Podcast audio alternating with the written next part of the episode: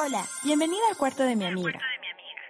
En los próximos minutos escucharás una charla feminista sobre activismo, militancia, actualidad y uno que otro chisme. Acomódate donde quieras, amiga, que ya comenzamos.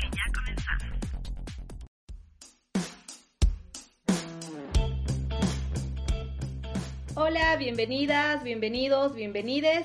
Estamos una vez más con el cuarto de mi amiga. Para esta entrega tenemos una visita muy, muy linda a una, una querida amiga, compañera feminista que ya les vamos a presentar. Y bueno, vamos a, vamos a darles un saludo también a todas las que nos están escuchando. Yo soy Zule. Hola chicas, ¿cómo están? Hola a todas, a todos y todes. Yo soy Maíta. Eh, bienvenidos a un capítulo más del cuarto de mi amiga. Y yo soy Fabi. Hola amigues, ¿cómo están? Espero que se estén cuidando en sus casas. Yo aquí no miento, estoy un poco cansada de la cuarentena. Y bueno, pero estamos agradecidas porque nos están escuchando una vez más y espero que puedan acompañarnos hasta el final porque tenemos una súper invitada que ya nos va a estar hablando más de ella, la Zule. Bueno chicas, yo les, eh, yo les comento que tengo algunos datos, algunas cosas que comentarles de eh, nuestra invitada especial, la invitada que tenemos para el día de hoy. Eh, le, bueno, la vamos a presentar. Ella es la Gabriela Yáñez Garbizo, es psicóloga clínica, activista por la despenalización del aborto y obviamente es feminista. Entonces le vamos a dar la bienvenida. Gaby, muchísimas gracias por recibirnos virtualmente en tu cuarto y estamos súper contentas de poder conversar contigo hoy. Ah, bueno, chicas, muchas gracias por la invitación. La verdad estoy muy contenta. A mí me gusta mucho hacer estas cosas y bueno, cuando cuando me hiciste la invitación así yo, ah, qué lindo, genial. así que gracias a ustedes por tenerme aquí hoy.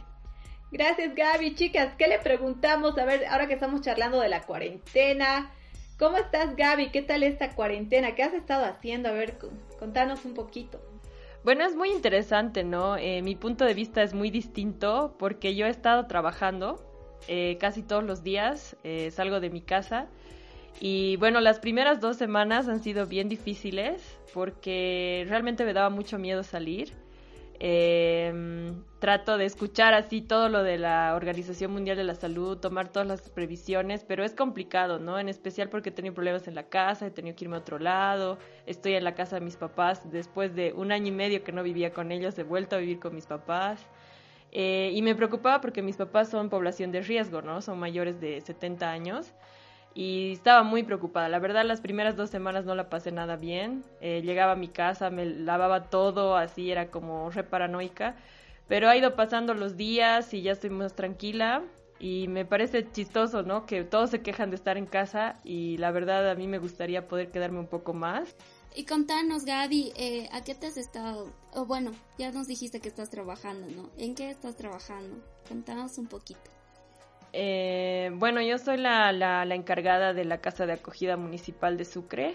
Eh, entonces estoy trabajando con las mujeres en riesgo. Entonces nosotros acogemos mujeres que han sufrido violencia, ¿no? Entonces hay un riesgo alto para ellas o tenían que salir del domicilio y no sabían dónde irse, entonces las acogemos en la casa. Y por un lado eso y por otro lado también eh, tristemente con la, con la cuarentena los casos de violencia de género han estado eh, subiendo mucho, entonces el trabajo del SLIM no ha parado para nada, más bien está más fuerte que nunca y bueno, no debería ser así, pero ahí estamos, ¿no? Sí, Gaby, ¿qué sensaciones te está dejando este tiempo de, de cuarentena? ¿Cómo estás sintiendo este tiempo con todo eso que nos cuentas? Lo veo complicado, ¿no? Creo que hay muchas, eh, muchas familias que realmente no pueden quedarse en casa. Eh, a mí me ha tocado por una cuestión de laburo, me ha tocado por una cuestión de compromiso con, con, lo que hago.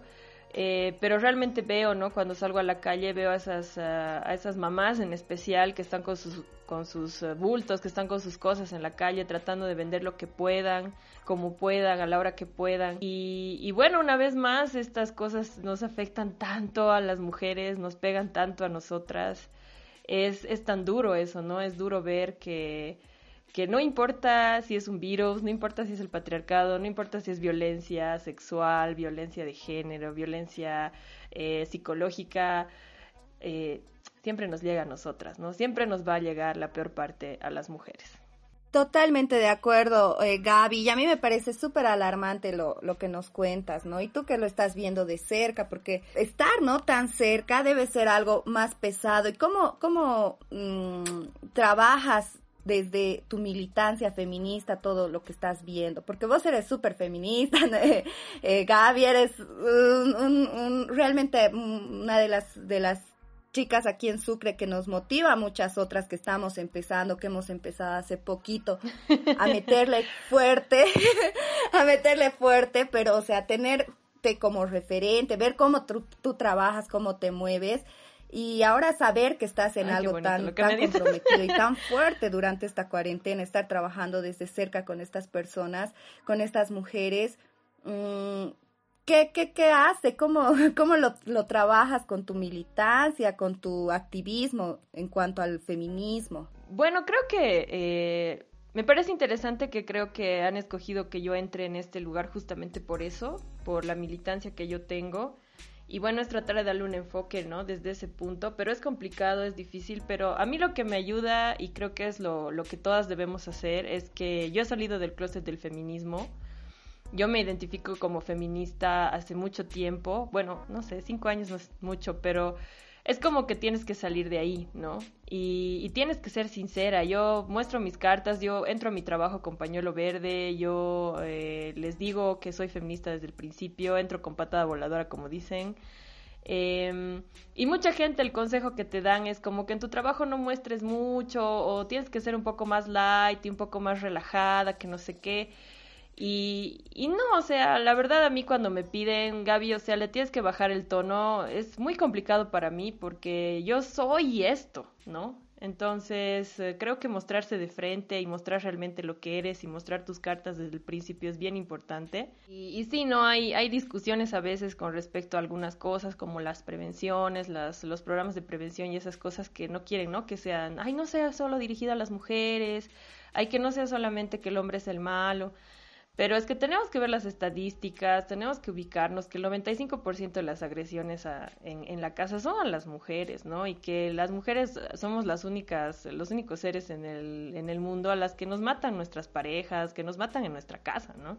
Eso creo que es eh, bien, bien jodido ahora y eso es lo que nos está pasando. Por un lado, jodido, ¿no? Para todas. Ay, perdón, digo muchas malas palabras, no sé si es permitido en el espacio. Aquí todo es permitido, Gaby. Ah, ya, súper, porque se me van a salir un montón y yo así, ¿será que en Spotify se puede? Eh, eso, esa, esa es la cosa. Además que estamos como visitándote virtualmente en, tu espacio de cuarentena. Y, claro, entonces así re en confianza en este diálogo bonito que vamos a tener hoy día. Y aprovechando eso, Gaby, queríamos mm, también eh, tener este espacio para charlar un poquito de tus cachivaches ya que estamos hablando del espacio personal virtualmente, viendo, mm, viendo dónde estás. ¿Qué cositas has escogido para poder contarnos un poquito acerca de vos? Bueno, como me decían que tenía que decir eh, cosas que me identifican eh, y cachivaches que tengo, eh, bueno, no, no estoy en mi casa ahorita, pero voy a describir mi casa, mi cuarto. Y bueno, creo que una cosa que me identifique y me define como ser humano son, son mis libros. Eh, y en mi cuarto tengo todos mis libros, pero hay ocho libros, siete libros que son súper especiales, más sus tres cosas, sus tres spin-off, em, que son mis libros de Harry Potter. Yo ah, amo, adoro, alucino, sueño y vivo y respiro Harry Potter, me encanta. Y en un espacio están mis libros de, de, Harry Potter, están mis películas de Harry Potter y al lado están mis discos de los Red Hot Chili Peppers, mis discos originales que son mi banda favorita. Eh, igual creo que me define mucho eso, la música que escucho y bueno, los Red Hot Chili Peppers son mi banda. Después alguien que siempre me acompaña, que está en todas partes conmigo, es mi compu. Y esta, y esta chica, esta compu, me acompaña hace seis años, ya está conmigo, ya está viejita. Y, y, bueno, tiene mis stickers, ¿no? Ahí que a veces voy a dar charlas a colegios católicos y está aquí, saca tus rosarios de nuestros ovarios. y bueno, y está ahí mi sticker y bueno, todo el mundo ve. Como les digo, hay que mostrar nuestras cartas, ¿no? Tenemos que dejar, creo, de, de ocultarnos y decir, ay, no, no soy feminista y, y, querer ir a los espacios como disimulando. No, hay que meterle, o sea, que todo el mundo sepa que sos feministas y que si nos están llamando, ¿no? Eh, con el lema de si saben cómo me pongo, ¿para qué me invitan, no? Si saben que soy feminista, pues así está. Y otra cosa muy interesante en mi cuarto es que yo tengo un planchador de ropa, eh, pero que lo he convertido en un eh, escritorio en realidad. Entonces yo trabajo en el planchador de ropa y me parece interesante que esta, esto que es una cosa que se supone que las mujeres somos las que hacemos, que es planchar, yo la estoy usando como escritorio y me da risa que esté ahí. Súper genial, me ha encantado lo del planchador.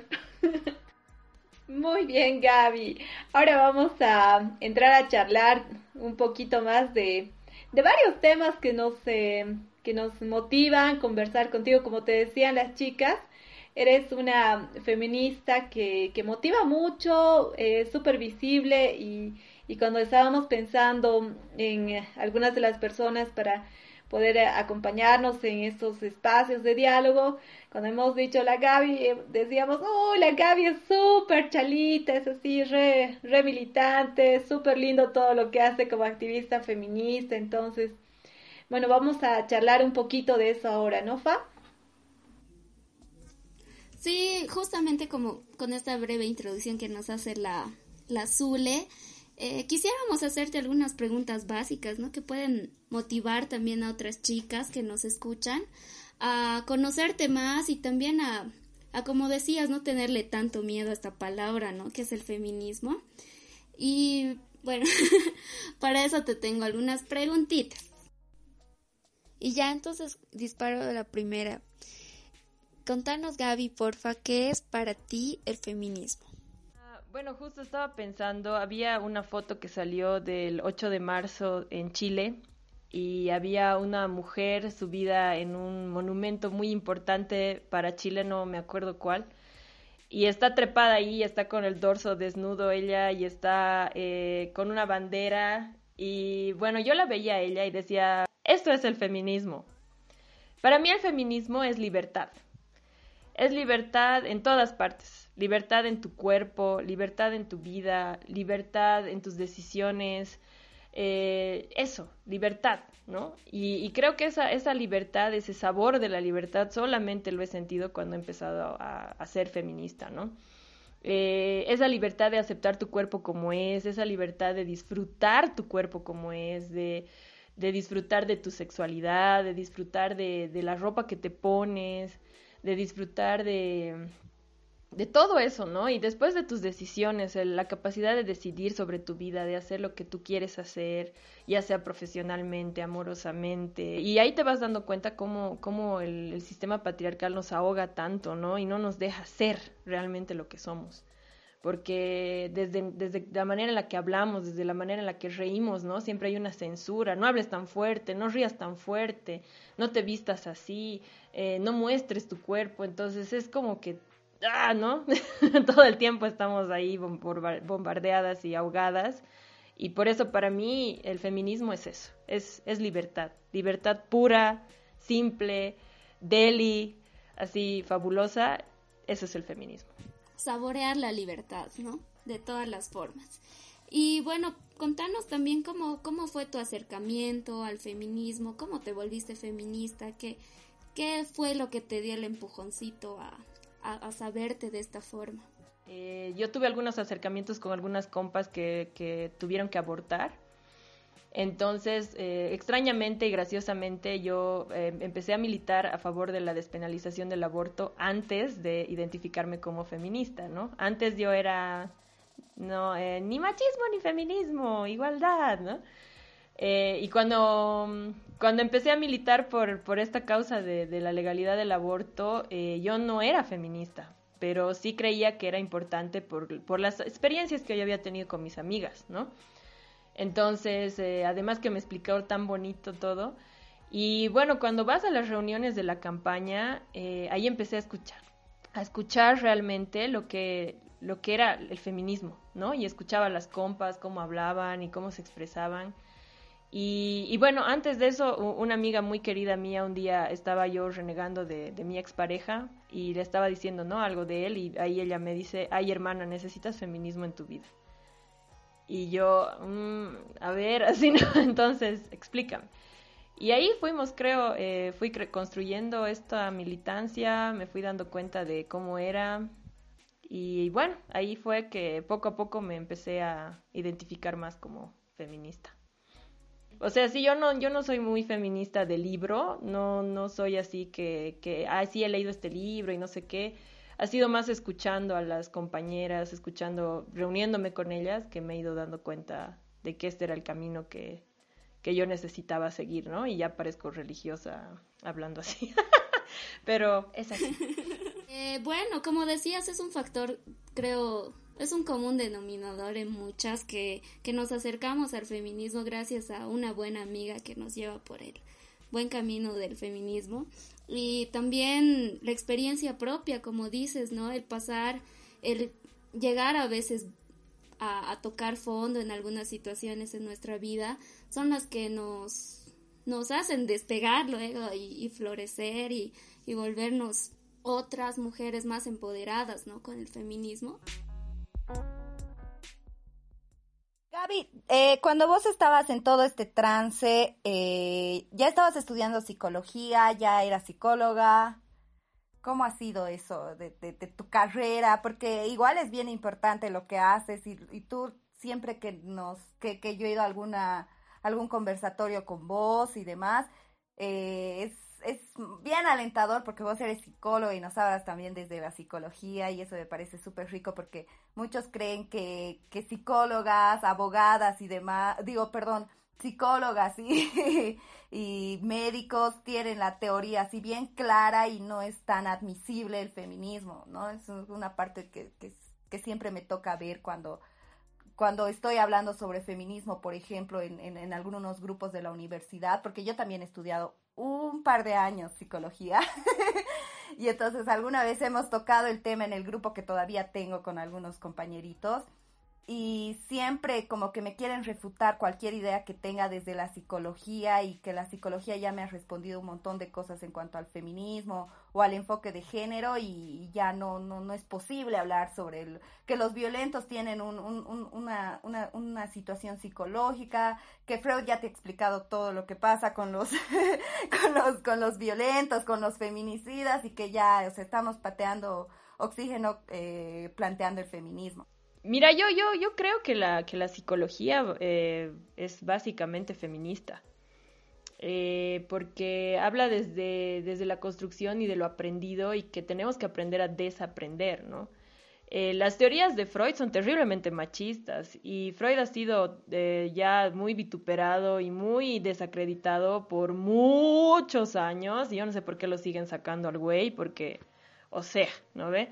Me imagino que eh, igual en medicina no están haciendo las transfusiones sanguíneas como se hacían en 1700, entonces yo no sé por qué así Freud le sacan de carta a todas partes cuando es un cuando él ha hecho ciertas cosas, ha dicho ciertas teorías, pero son cosas que ya están en el pasado, ¿no? Es igual que la Biblia. Pero eh, muchas personas que trabajan con enfoque de género, cuando se trabaja y se habla del enfoque de género, estamos hablando de psicología, ¿no?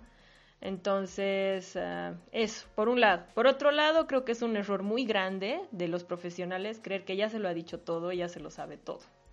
Eh, si, los, los, profesionales van a creer eso, entonces nos vamos a trancar así fatal, porque no va a avanzar nada nunca, ¿no? Y el mundo evoluciona, la gente evoluciona y por lo tanto las ciencias también tienen que evolucionar, ¿no? Todas, absolutamente todas.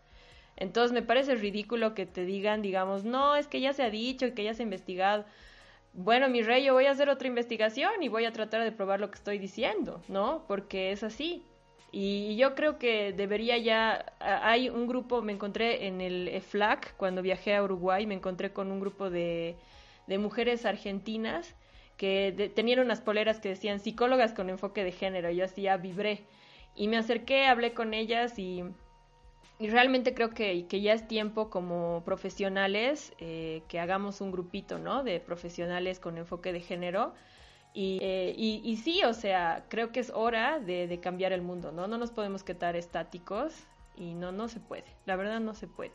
Ahora, en el trance que, que me dices, yo cuando entré a la carrera de psicología, los testigos de Jehová me mandaron, me metieron al cuartito al que, que le llamábamos nosotros, que es un lugar donde te metían y te reñían, ¿no? Y a mí me, me, metieron al cuartito y me dijeron que no estudie psicología porque era una ciencia que estudiaba la mente humana y que nosotros debíamos estudiar a Dios y no hacía la mente humana y que además que en psicología llevabas para psicología en un curso y aparte me dijeron eso, ¿no? Y a mí me chocó tantísimo porque ni mis viejos me habían cuestionado lo que yo quería hacer en mi vida y eso le agradezco infinitamente a mi madre porque por mucho de que ella tenía sus ideas y de que ella tenía su religión, ella jamás me obligó a hacer algo que yo no quería hacer. Entonces me chocó que esta gente que no tenía nada que ver conmigo me meta en un lugar y me diga, ¿sabes qué? No, no vas a estudiar psicología porque no. Sí, y pero, pero ya feminista, feminista, yo me declaré después de la maestría, que fue en el lugar donde conocí a dos compañeras, eh, que una de ellas fue justamente la que me dijo que necesitaba un poco de feminismo en mi vida. Y, y recién después de la maestría fue que, que me declaré así abiertamente feminista.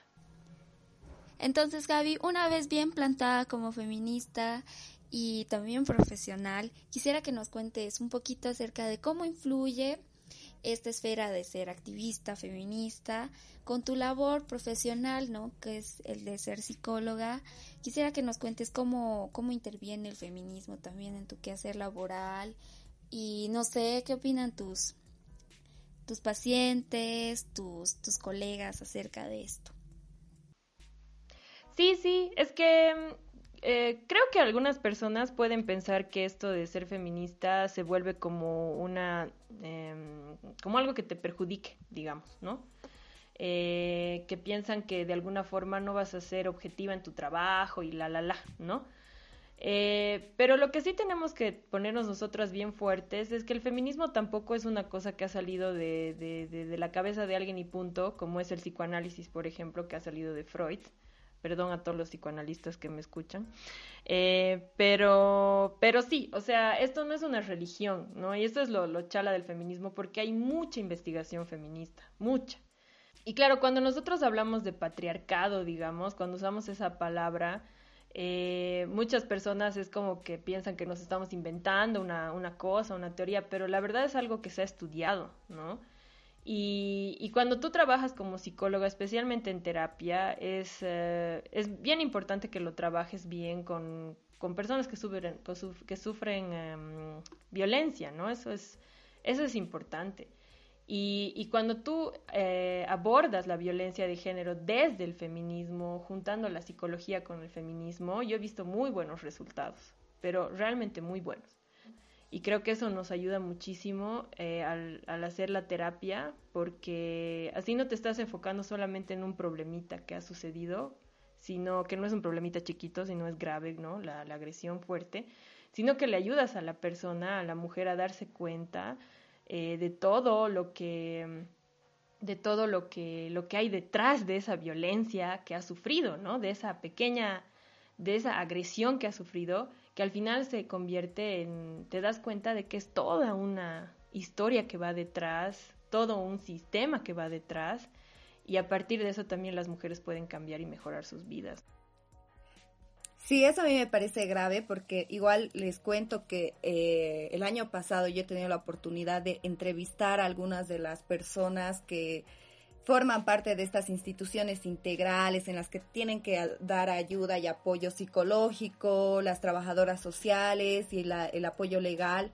Eh, a personas, a mujeres que viven en violencia, ¿no? Y les he entrevistado directamente a muchas de estas personas y vos veías antes de, de, entrevistar a las, a las, a las profesionales, salían de sus consultorios doñas llorando al lado de sus esposos y cuando yo les preguntaba, y a ver, cuéntenme más o menos qué ha pasado con la señora que acaba de salir. Ay, es que sabes qué, yo le he dicho a su esposo que la va a perder a su esposa si sigue siendo celoso, que tiene que calmarse. Entonces él ha dicho que ya, que se va a calmar y es que también las mujeres somos jodidas, así. Yo, es importante que en estos, me, en estos ambientes, en estos eh, espacios donde se supone que te tienen que brindar apoyo haya pues un enfoque de género en las mujeres, o bueno, en los, en los profesionales, por lo menos un enfoque de género. Y, y, si, y si pueden ser feministas como la Gaby, mucho mejor porque se necesita eso. Y, y los que más miedo le tienen a la psicóloga feminista son los hombres, ¿no? Eh, porque piensan que les vamos a echar la culpa de todo a ellos, que los odiamos, que les queremos hacer daño, ¿no? Que de alguna forma estamos confabulando en contra de ellos todo el tiempo, pero pero pero también es bueno, ¿no? Es o sea, la psicología desde el feminismo los hombres también la necesitan, ¿no? Porque tienen los índices más altos de suicidio, por ejemplo. Los hombres tienen índices altísimos de suicidio. ¿Y, y por qué? ¿no? Hay que preguntarse por qué. Y es porque los hombres no expresan sus sentimientos, tienen miedo de mostrarse vulnerables, tienen miedo de decir que, que están teniendo problemas, que están mal, ¿no? Y, y, eso se va acumulando y al no poder expresar eso, eh, se suicidan. ¿Y por qué no pueden expresar sus sentimientos? Es por el patriarcado, pues, ¿no? Entonces, eh, todas esas cosas son bien importantes de trabajarlas y hacerles notar también que no tengan miedo de la psicóloga feminista porque no, no les va, no los va a masculinizar, no los va a homosexualizar, no, no va a hacer nada de eso, sino que simplemente es trabajar un poquito y mejorar nuestra calidad de vida, ¿no? Y algo que nunca me voy a cansar de decir es que el feminismo creo que a todas las mujeres, no he escuchado una sola mujer que me diga que desde que se ha vuelto su feminista su vida ha decaído o ha empezado a vivir mal, digamos, todas, todas han mejorado su calidad de vida, ¿no? Y, y, y no sé, pues chicos, bienvenidos al club, o sea, mejoren su calidad de vida, sean felices, realmente felices, porque eso es lo rico del feminismo, ¿no? Que, que puedes ser feliz, como quieras, donde quieras, con el cuerpo que quieras, en el cuerpo que quieras, y, eso es una cosa que viene desde el feminismo, ¿no? Sí, yo creo que hay más pros que contras de que tu psicóloga sea feminista, ¿no? Y justo me estaba acordando de, de algo que leí hace tiempito y que era como una publicación de una amiga que decía, está bien que mi psicólogo publique eh, que odia a las feministas, que pintan paredes, que está que está así, se ríe de ellas, que dice que vayan a su casa a limpiar, que se expresa violentamente contra las feminazis.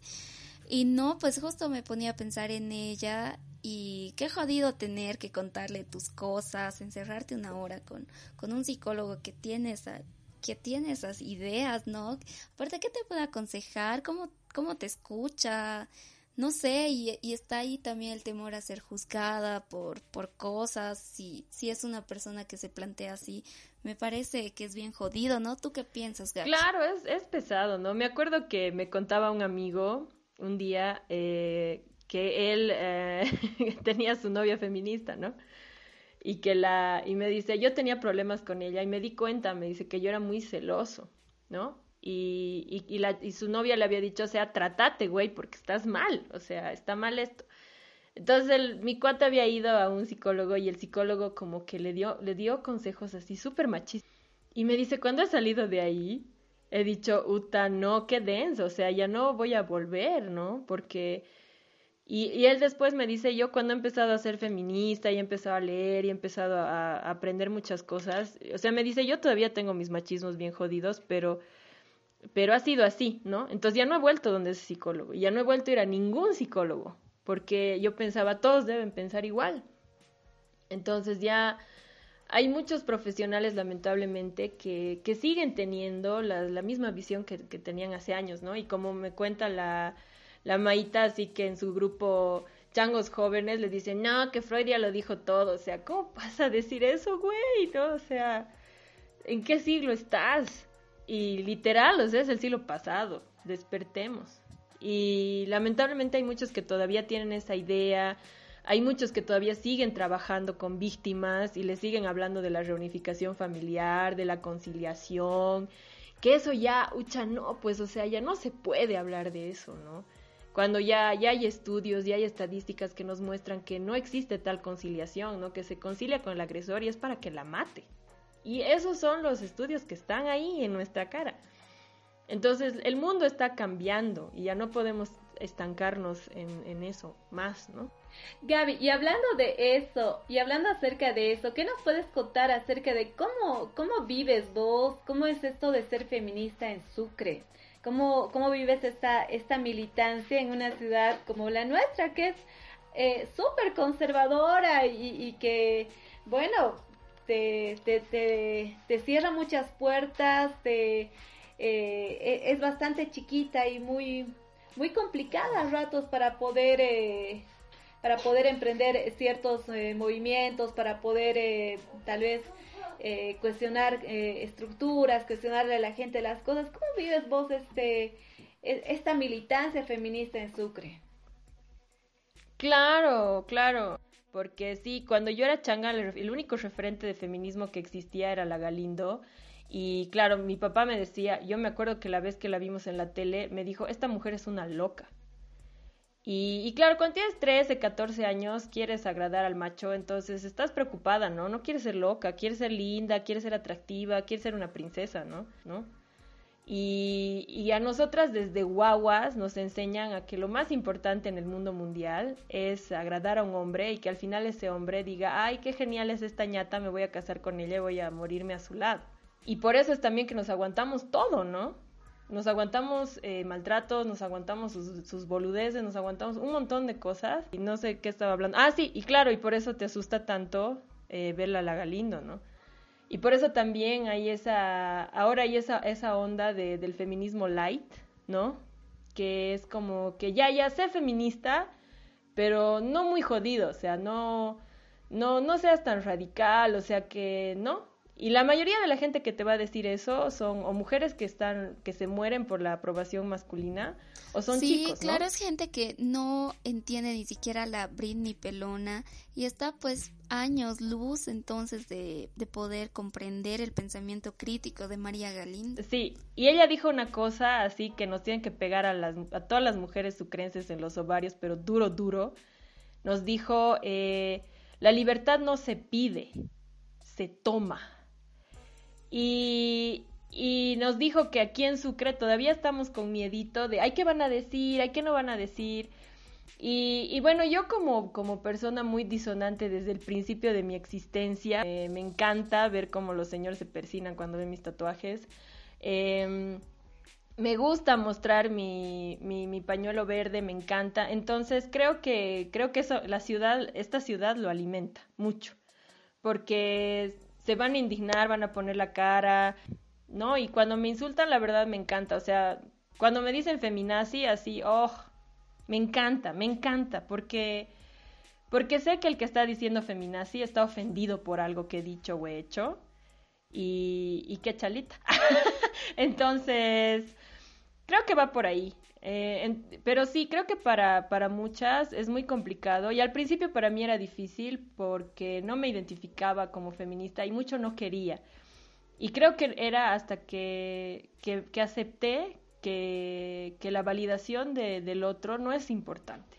Gaby, y hablando de, de todo esto que es eh, tu militancia feminista, ¿Cómo surge el programa de radio? ¿Te has animado a, sacar un espacio radial que es así genial, que, que, que, permite también abrir otros espacios de diálogo, de reflexión, de darle su sopapo a la gente para que pueda irse ubicando también en, en, qué es esto de, pensar desde esta otra vereda de las mujeres, del feminismo? ¿Cómo, cómo surge este tu programa de, de radio psicologiando?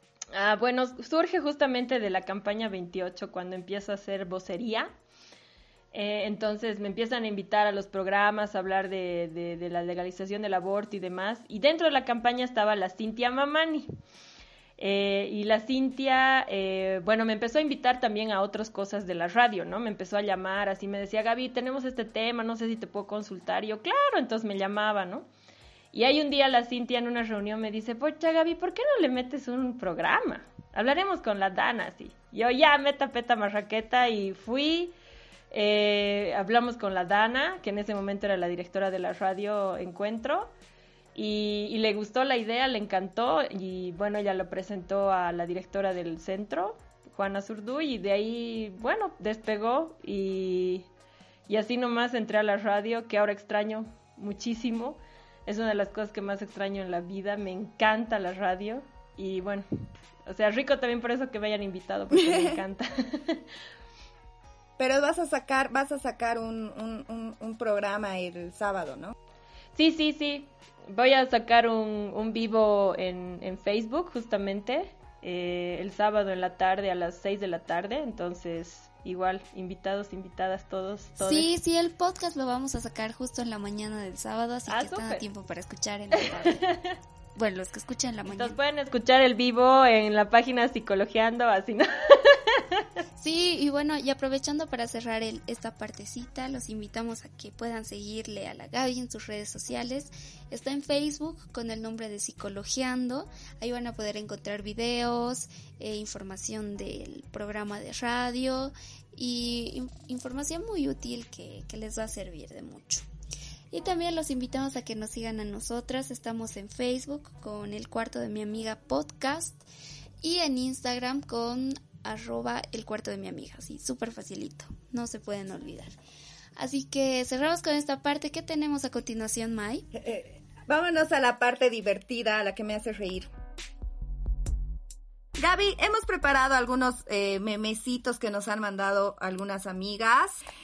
Eh, les cuento que no solamente me han mandado ellas, sino también eh, amigos, amigos o desconocidos, gente que me, que me escribe para echarme hate, ¿no? En, en, WhatsApp y demás. Me han mandado este meme que me parece muy chistoso. Ya, entonces estos dos tipos están preguntando, ¿y dónde están las... y las feminazis? Y el Chuck Norris responde, ya son amas de casa otra vez. Eh, bueno, estamos de, de amas de casa muchas veces y porque el un montón de mujeres estamos solas y un montón de mujeres están solas con sus hijos y sus hijas. Así que por mucho que seas feminista, vas a seguir haciendo estas, estas cosas que no tienen nada de malo, ¿no? Que, que no las tenemos que rechazar para nada porque son parte de la, de la vida, ¿no? O sea, si no sabes cocinar, ¿qué vas a comer? Y eso es lo triste de los chicos, ¿no? No los preparan para el mundo, no les enseñan a cocinar, que es una de las cosas más importantes ever, creo, en la vida. Así que me da mucha risa, ¿no? Esa, esa idea que tienen tan desubicada. Todos comemos, todos, eh, todos tenemos que vivir en un espacio medianamente limpio, ordenado. Todos tenemos que ponernos ropa limpia, ¿no? O sea, no es un trabajo de feministas, no es un trabajo de feminazis, no es un trabajo de mujeres sumisas, es un trabajo para de sobrevivencia, ¿no? es elemental el, las labores de la casa. Y claro, y también como decía, caen en el error, ¿no? De estereotipar otra vez a la mujer feminista. Hay mujeres feministas que son amas de casa, que cuidan a sus hijos, que que saben cocinar, otras que no, hay feministas que se depilan, hay feministas que no, hay feministas madres, bueno, hay un abanico de opciones, ¿no? Para ser mujer y ser feminista. La cuestión es que lo hacemos por nuestra propia elección y no por una imposición patriarcal, ¿no? Claro, esa es la idea, ¿no? Y muchas lo, lo disfrutan, ¿no? Disfrutan mucho. Por ejemplo, a mí me gusta mucho tejer, me encanta. Y es, es una cosa que normalmente se, se relaciona mucho con la, con la labor femenina pero a mí me gusta hacerlo y lo hago, ¿no? Entonces, y, no, y no ha faltado la persona que hace el comentario de, ay, qué rara feminista que tejes, ay, mi palillo ahí al ojo. bueno, ahora pasemos a otro, a otro, a otra imagen que nos ha llegado, que igual me parece súper interesante y súper importante hablarlo ahora, de la cultura de la dieta, ¿no? Qué jodido igual está, está bien presente en todas y todes. Eh, y hay, y hay una, una imagen que dice, la cultura de la dieta es tan fuerte que ante un virus que podría matarte, hace que pienses que lo peor que podría pasarte ahora mismo sería engordar. Chicas, qué, qué, qué, qué jodido, ¿no? Esto del, del, del, del, mensaje que mandan. Yo en, la, en el grupo de familia de, de mis papás y demás, siempre me encuentro e, con, con, con, bromitas o memecitos así sobre, sobre cuánto estamos engordando, sobre nuestros vestidos y cómo ya no vamos a entrar. Y esas cositas, ¿no? Sí, es, es, es la, la gordofobia, como le llaman, ¿no? Em, que, que, sí, es muy, es muy chistoso y habría un meme que también veía que decía, hagan un, eh, hagan un favor a la sociedad y pruébense unos jeans eh, todos los días, ¿no? Y era como, ¿por qué haces un favor a la sociedad? ¿Por qué el que yo engorde afecta en algo a la sociedad que me rodea, ¿no? y y es, es eso, ¿no? Es como dices, es, eh, es, es, la cultura de la, de la gordofobia, ¿no? El hecho de pensar que realmente engordar es lo peor que te puede pasar en el universo. Y, y, y no, pues eso también es otra cosa bien rica del feminismo, que es aceptar tu cuerpo como es, ¿no? Y que te puedas comer un, una torta y estés tranquila con, el, con, el, con eso y que, que no sea lo más grave del mundo, ¿no? Engordar creo que es muy chistoso eso, como dices, que realmente haya gente que esté más preocupada de eso, ¿no? Sí, es como que promueven este mensaje de antes muerta que gorda, ¿no? Exacto, exacto. y que realmente nos hace mucho mal porque esto sobrecae sobre todo a las mujeres, ¿no? Que nos imponen eh, estructuras hegemónicas de cuerpos que tenemos que seguir, ¿no? Cuerpos delgados. Sí, exacto. Mi tesis de, de la maestría justamente era sobre los trastornos alimenticios y es, es un programa de prevención feminista y que habla mucho de eso, ¿no? De la de, de cómo el feminismo, o sea, cómo el patriarcado como que nos quiere a las mujeres súper mega débiles y enfermas y la, y, el, y la extrema delgadez es una forma de, de controlar a las mujeres, ¿no? y de quitarnos nuestro potencial, porque el hecho de no poder alimentarnos como debemos, el hecho de no poder, eh, de estarnos preocupando tanto de cómo nos vemos, y muchas veces estas, justamente estas culturas, eh, esta, la cultura de la extrema delgadez, nos hace odiar nuestro cuerpo, ¿no? Y lo castigamos. O sea, yo veo hasta, hasta el ejercicio, ¿no? Sobre eso me acordaba de cómo, ya que estamos acordándonos también en este, en este programa de la María Galindo, a me encanta cómo se, se presenta ella en uno de los últimos videos que le he visto, que dice, yo me presento como GLBT, gorda, lesbiana, boliviana y terca. De ahí a mí me encanta por la, la dimensión de reivindicar el cuerpo, eh, el, el, cuerpo femenino, que puede ser gordo, que puede ser delgado, que puede ser como tenga que ser, porque al final es tu cuerpo, es tu territorio de resistencia, como lo han reivindicado muchas compañeras. Entonces es, es creo que algo eh, bien rico para reivindicarnos desde donde estamos y plantarnos y querernos y amarnos desde ahí, que creo que es uno de los aprendizajes bien lindos que nos, nos permite el feminismo, ¿no? Estos mensajes, yo, yo, yo me, me, me, me me imagino cómo la están pasando esas chicas, sobre todo de mujeres, que viven y que pucha han estado eh, antes de esta crisis eh, sanitaria han estado con esta preocupación de que ay tengo que estar flaca tengo que estar buenona tengo que estar así tengo que estar asá y ahora sumale a, esa esa preocupación que tienen constantemente sumale la, la preocupación de la pandemia esta crisis de de que me puede pasar, me puedo eh, enfermar de, del coronavirus, del COVID-19 y además sumale que hay tanta presión desde estos chistecitos sencillos o desde estos videos que suben para hacer ejercicios desde la casa y demás, sumale esa presión más que tienen, ¿no? De que termina esto o no termine, vos tienes que estar flaca o tienes que estar buena. Claro, justo lo que proponen es, es inculcarnos, ¿no? Esa cultura, como ya la llaman cultura de la dieta.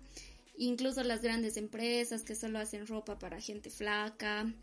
Y bueno, y las revistas que son las que sacan estos artículos y los videos, ¿no? Que fomentan y dicen, ay, para que en la cuarentena no te crezca la lonja, tienes que seguir estos pasos, digamos.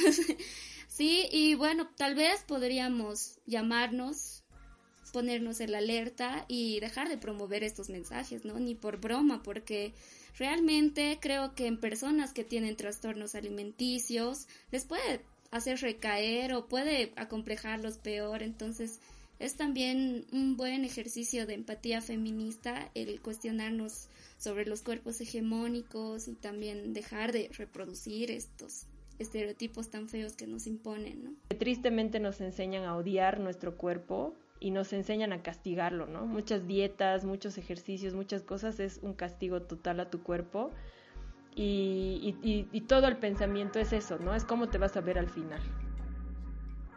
Y bueno, ya estamos llegando al final del programa y esperamos que les haya gustado y les agradecemos mucho por habernos escuchado hasta acá. También a la Gaby por habernos acompañado y brindado una charla tan linda y tan motivadora. Ha sido todo un placer escucharte, Gaby. Así que muchas gracias y será hasta la próxima. Espero que muy pronto. Sí, sí, Gaby, gracias por tu tiempo y yo ya te, te vuelvo y te repito, eres, eh, eres una, un personaje importante para el movimiento feminismo en Sucre. Y qué bueno tenerte en una charla tan, tan amena, hemos reído harto, hemos, hemos eh, cuestionado muchas cosas y nos has ayudado también harto con, con, este último tema, con este último sector. Y además gracias por dejarnos entrar a, virtualmente a tu cuarto, charlarnos un ratito, chismear, reír y bueno, hablar un poco de todo desde, desde esta desde esta vivencia tan rica, tan linda que tienes eh, como feminista, como profesional, como psicóloga. Y bueno, vamos chicas, que se puede a las que nos están escuchando, es súper lindo, hay mucho todavía que aprender por ir deconstruyéndonos y, y, no estamos solas, somos cada vez más. Claro que sí, chicas, a su disposición siempre. Y bueno, sí, me ha gustado y, y chal, eh, una, una manera divertida de reunirnos, aunque no nos podamos ver en persona pero rico, rico poder charlar y, compartir estos espacios y, y como dices, no, no estamos solas, cada vez somos más y más y más y bueno, ojalá realmente dominemos el mundo. Ah, no mentira. pero, pero sí, ojalá que, que, que, que, el feminismo tenga más cabida siempre en, en nuestros espacios, en nuestros hogares, en nuestros cuartos y en nuestras cabezas, siempre. Muchísimas gracias entonces, gracias chicas, gracias Gaby, gracias a todas, todos y todas quienes nos han estado escuchando. Va a ser hasta la siguiente semana que vamos a estar visitando el cuarto de alguna otra amiga, alguna otra compañera feminista. Muchas gracias, nos vemos.